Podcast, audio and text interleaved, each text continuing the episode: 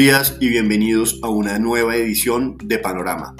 Dani, cuéntanos cómo está el panorama el día de hoy.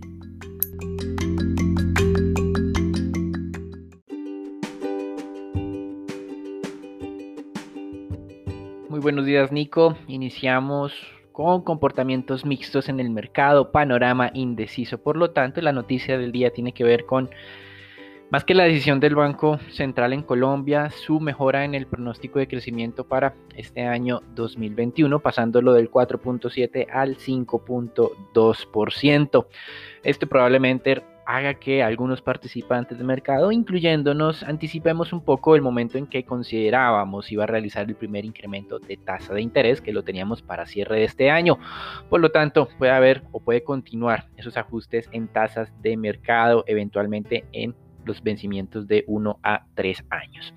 Con respecto a los mercados internacionales, la semana pasada cerramos en nuevos máximos eh, históricos para el caso del Standard Poor's 500 con una valorización del 1.7%, impulsada principalmente por lo que es materias primas, petróleo, químicos, cementos, etcétera, etcétera.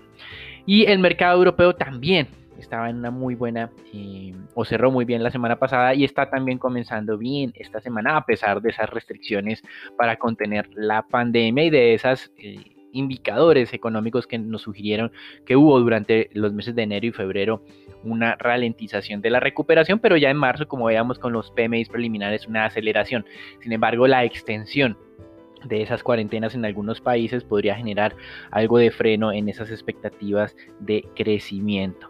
La semana comienza con valorizaciones en Europa y algunos retrocesos en Estados Unidos. Y el viernes pasado unos movimientos inusualmente grandes en liquidaciones de acciones hizo presagiar algunos eh, participantes del mercado al comienzo de la jornada que algo estaba sucediendo, algo raro estaba sucediendo en el mercado. Algunos consideraban que eran liquidaciones de un fondo importante, otros consideraban que podría ser el inicio de una corrección de mercado accionario. Sin embargo, durante el fin de semana tuvimos ya información adicional y hoy tenemos, entre comillas, aparentemente ya el nombre del responsable de estas liquidaciones, que era un fondo de inversión en acciones de un family office que lo hace de manera apalancada. Por lo tanto, al hacerlo de manera apalancada, sus posiciones no se ven reflejadas en los reportes de la, en, la, en la SEC, sino eh, pues obviamente no se conocía el monto de eh, los portafolios que estaba gestionando este family office.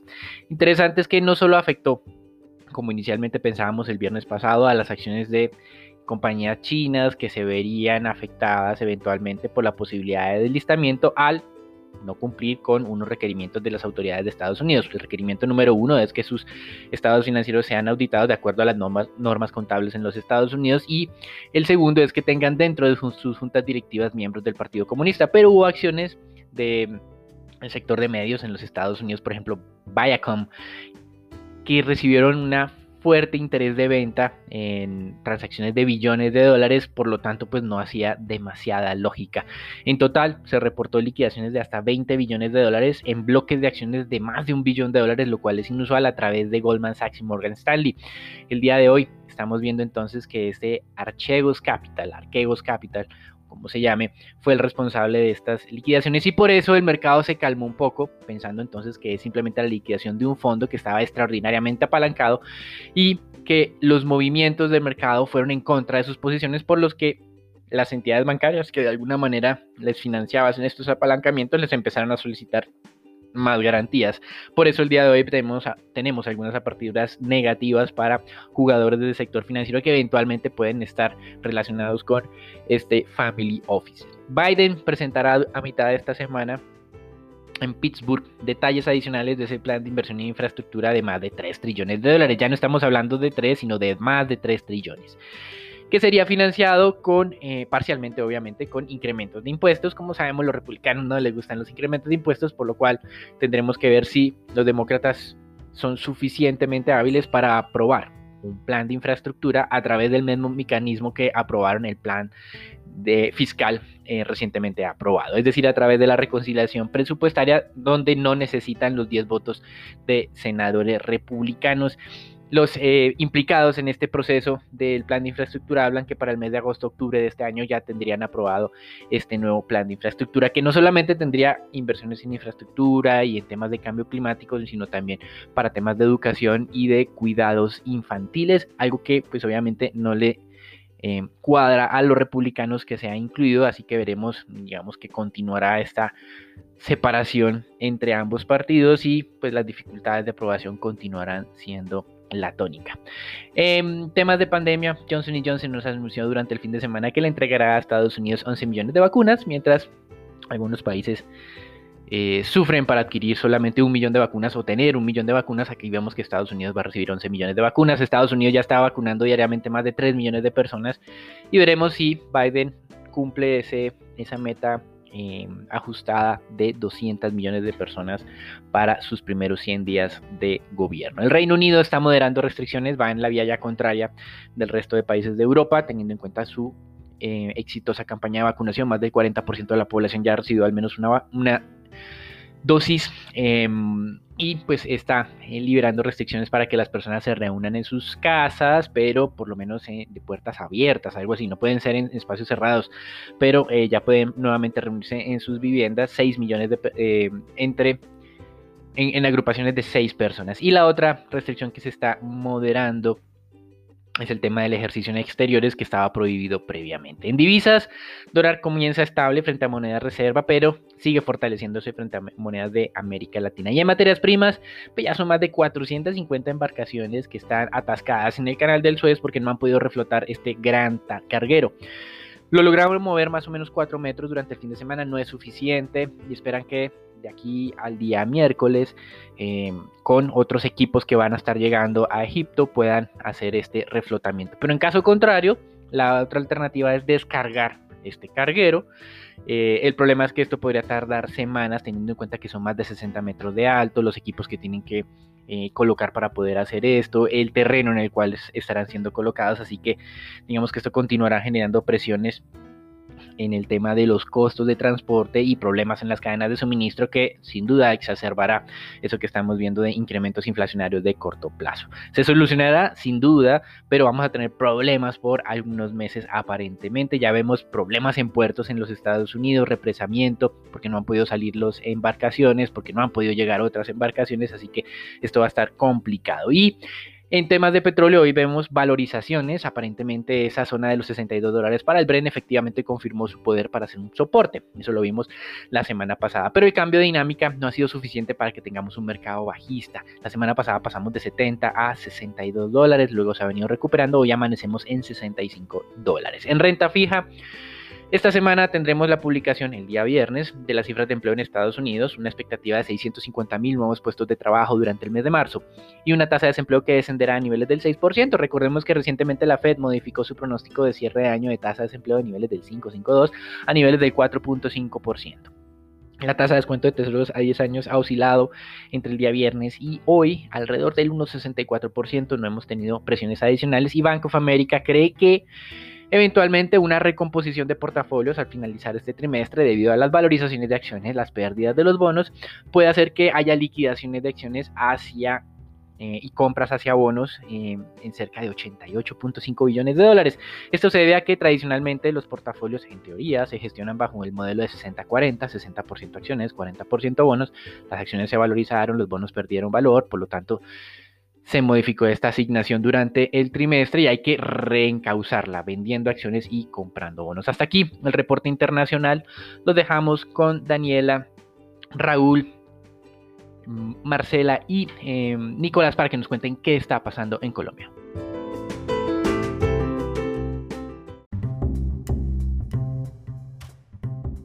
Gracias Dani para las noticias de Colombia. El día viernes se llevó a cabo la reunión de la Junta Directiva del Banco de la República. Esta mantuvo sin cambio su postura monetaria y la tasa de política en 1,75%. Según el comunicado, esta decisión tomada por unanimidad se fundamenta en la confianza de que el Congreso aprobará un programa de ajuste fiscal adecuado. El, el banco también mejoró su pronóstico de PIB para el presente año a 5,2%. En cuanto al avance del plan de vacunación en el país, el INVIMA aprobó el uso de emergencia de la vacuna Johnson Johnson contra el COVID-19, de la cual el gobierno colombiano ha adquirido 9 millones de dosis. Eh, además, el gobierno anunció que su próxima meta es vacunar a 3 millones de colombianos para el 17 de abril. Hasta el momento se han recibido 3.3 millones de vacunas, de las cuales se han asignado 2.6 millones de dosis, se han entregado 2.2 millones y se han aplicado 1,3 millones. Y en cuanto a cifras de contagio diario, se vuelven a registrar sobre los 7.000 casos diarios. Esto es una cifra preocupante y que se podría agravar en la presente semana y posteriores, dado eh, los días feriados de Semana Santa. Y para finalizar, de acuerdo con información oficial de la Agencia Nacional de Minería, el 2020 cerró con una producción de 47 toneladas de oro, un cerca de 30% más que lo que fue 2019.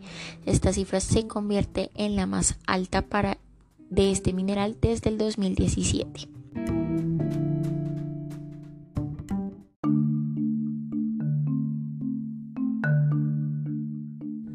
Bueno, por parte del mercado accionario local seguimos con los bajos volúmenes de negociación. Tan solo 60 mil millones de pesos negociados en la jornada anterior. La especie más negociada fue Ecopetrol con 20 mil millones. El Colcap rompió el soporte de los 1.320 pesos a la baja, donde los bajos volúmenes del mercado dificultan la recuperación del índice colombiano, que sigue siendo uno de los más rezagados en la región. Eh, la especie que más se valorizó en la jornada anterior fue preferencial Colfi colombiana con un 2.96% y la especie que más se desvalorizó fue la especie de Bancolombia ordinaria con una caída del 2,64%. El día de hoy esperamos un comportamiento plano del índice ante continuar con estos pocos volúmenes por el inicio de la Semana Santa. Por parte de noticias importantes para el mercado, ISA reveló el día viernes que luego de un análisis de diferentes escenarios acompañado por expertos técnicos financieros y jurídicos, su junta directiva aprobó el proyecto de venta al 100% de las acciones que la compañía tiene en Internexa. Consideramos este anuncio como positivo para la compañía desde el punto de vista estratégico. Según su comunicado, este le permitiría gestionar de mejor manera el portafolio y sus negocios claves, dirigiendo sus inversiones de capital hacia alternativas más rentables y eficientes para el grupo. Estos son los negocios de concesiones y de transmisión de energía. Además de esto consideramos que no hay un impacto considerable de esta venta del negocio de telecomunicaciones, dada la baja porción de participación dentro del portafolio de ISA, un margen EBITDA que es inferior al del consolidado y un valor en libros de Internexa que no representa ni el 1% del, del valor de la compañía de ISA. Por otra parte, Ecopetrol aprobó en la Asamblea de Accionistas que se llevó a cabo el día viernes la propuesta de distribución de dividendos por 17 pesos, pagado en una única cuota a todos los accionistas el 22 de abril del 2021. Y finalmente, con Marcos, la Junta Directiva autorizó a los doctores Cecilia Rodríguez, Esteban Piedraíta y León Teicher, miembros de la misma, para comprar a título personal y en el mercado público de valores de Colombia una cantidad de hasta 11.000 acciones de la compañía.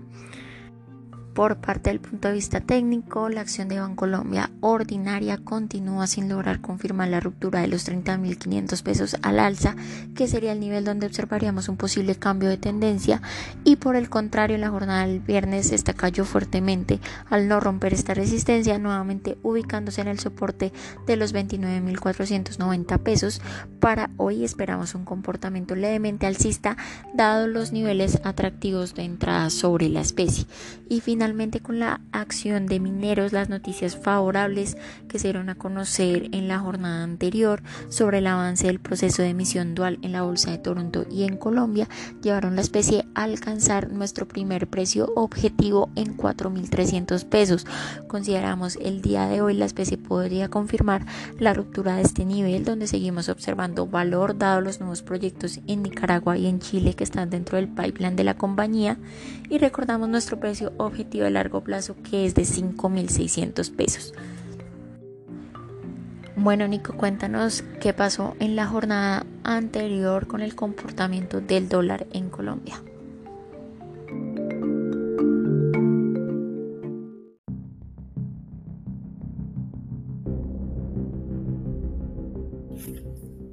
Buenos días Raúl, muchas gracias. Soy Nicolás de Francisco y vamos a hablar del dólar. En la jornada del viernes para cerrar semana, el dólar abrió a los 3.663 pesos por dólar, con una tendencia al alza hasta ubicarse en su cierre en los 3.689 pesos con 89 centavos, donde el peso colombiano se devaluó en más de 26 pesos con respecto a su par estadounidense. Durante la jornada el precio medio fue de 3.666 pesos con 93 centavos. Para el día de hoy esperamos que el dólar tenga soportes entre los 3.680 y 3.670 pesos y resistencias entre los 3.690 y 3.700 pesos por dólar. Los dejo con Marcela para los temas de renta fija.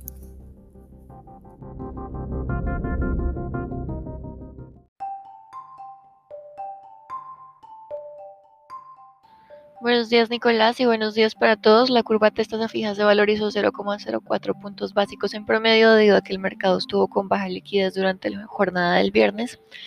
Agentes locales continuaron ofreciendo papeles, pero la demanda fue discreta. La curva TSUR se valorizó 2,76 puntos básicos en promedio por la demanda de agentes locales. Adicionalmente, durante la jornada en la subasta no competitiva se emitieron test con vencimiento junio de 2049 por 220.167 millones de pesos, valor costo. En el mercado se negociaron 2,1 billones de pesos distribuidos en 1,1 billones para el CEN y un billón en Master Trader. Con respecto a la deuda privada se negociaron 775.861 millones. El Banco de la República en su junta directiva de marzo mantuvo la tasa de referencia en 1,75 por sexto mes consecutivo por decisión unánime esto acorde con las expectativas del mercado. El gerente del Banrep, Leonardo Villar, dijo que la inflación anual de febrero de 1,56 fue inferior a la meta, que las expectativas de inflación continuarían estables y son en promedio de 2,7 para finales de 2021 y 3,1 para finales de 2022. El ambiente que se percibe en términos de reactivación económica para Colombia ha mejorado, por lo que el equipo técnico del Banco de la República mejoró su pronóstico de crecimiento económico para el 2021 y se espera que el PIB de Colombia crezca al 5,2% a cierre de 2021 y no el 4,5% que se estimaba en el informe de política monetaria que se expuso a inicios de este año. Por lo que será muy importante lo que pueda ocurrir con la discusión y aprobación del proyecto de la reforma tributaria en el Congreso de la República después de Semana Santa. En el mercado internacional amanece hoy con las bolsas de Asia mixtas, Europa mixtas y los bonos del Tesoro a 10 años amanecen en niveles de 1,56, por lo que en el mercado renta fija local se podría esperar que presente algún tipo de apreciación durante la jornada. Este fue el panorama para el día de hoy, esperamos que tengan un buen día.